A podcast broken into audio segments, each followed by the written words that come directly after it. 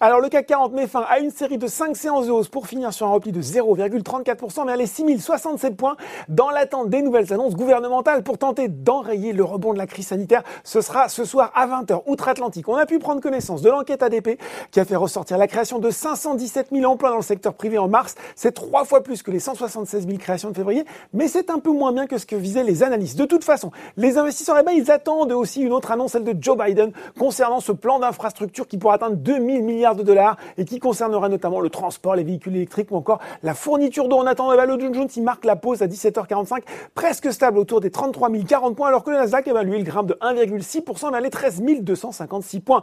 À noter la sortie de route du jour, c'est pour Deliveroo, hein, le spécialiste de la livraison de repas à domicile, qui perdait près de 30% pour sa première journée de cotation à Londres. Allez, sur le marché français, eh bien c'est le producteur d'énergie Neoen qui dominait les hausses du SBF 101 avec McPhee Energy. Eramet aussi se distinguait. Alors que l'État a réussi à maintenir Christelle Bory à la tête du producteur de nickel, Eramet a annoncé hier soir que son conseil d'administration souhaitait faire évoluer la gouvernance vers une dissociation entre les rôles de président et de directeur général avant la fin du nouveau mandat de la PDG. Odo BHF a également réitéré son conseil à surperformance sur le titre tout en relevant son objectif de cours de 75 à 86 euros.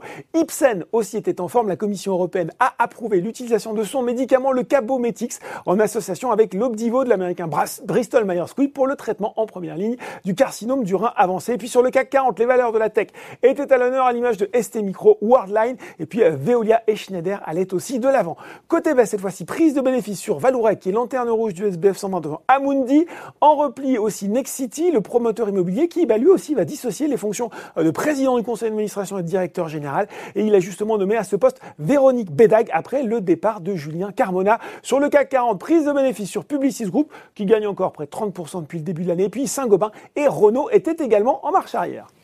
Voilà, c'est tout pour ce soir. En attendant, n'oubliez pas, tout le reste de l'actu éco et finance est sur Boursorama.